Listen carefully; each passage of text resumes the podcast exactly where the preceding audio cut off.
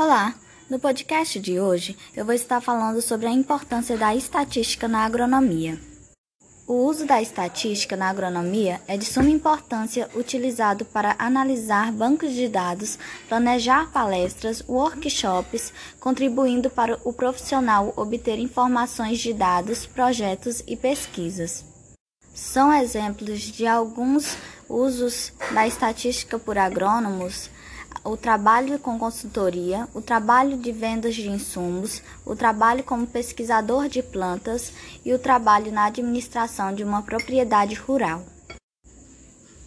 Agora vou passar a palavra para o engenheiro agrônomo Danilo Ribeiro Barbacena, formado em agronomia com experiência em estatística agropecuária e pesquisa pelo IBGE e Embrapa, atualmente mestrando em olericultura com ênfase em agricultura de precisão e produtor de hortaliças.